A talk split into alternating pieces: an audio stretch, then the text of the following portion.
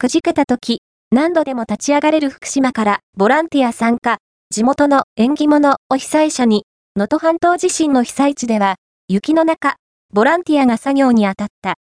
1ヶ月ぶりの積雪となった石川、珠洲市では、全国から集まったボランティアが地震で崩れた寺で、瓦礫を撤去した。福島県から参加した山中武さん55。住民に、地元、会津若松市の縁起物、起き上がりこぼし、こぼしを渡しているという。地震に負けないでほしいという願いが込められている。福島県から、参加、山中武さん、くじけた時、何度でも立ち上がれると、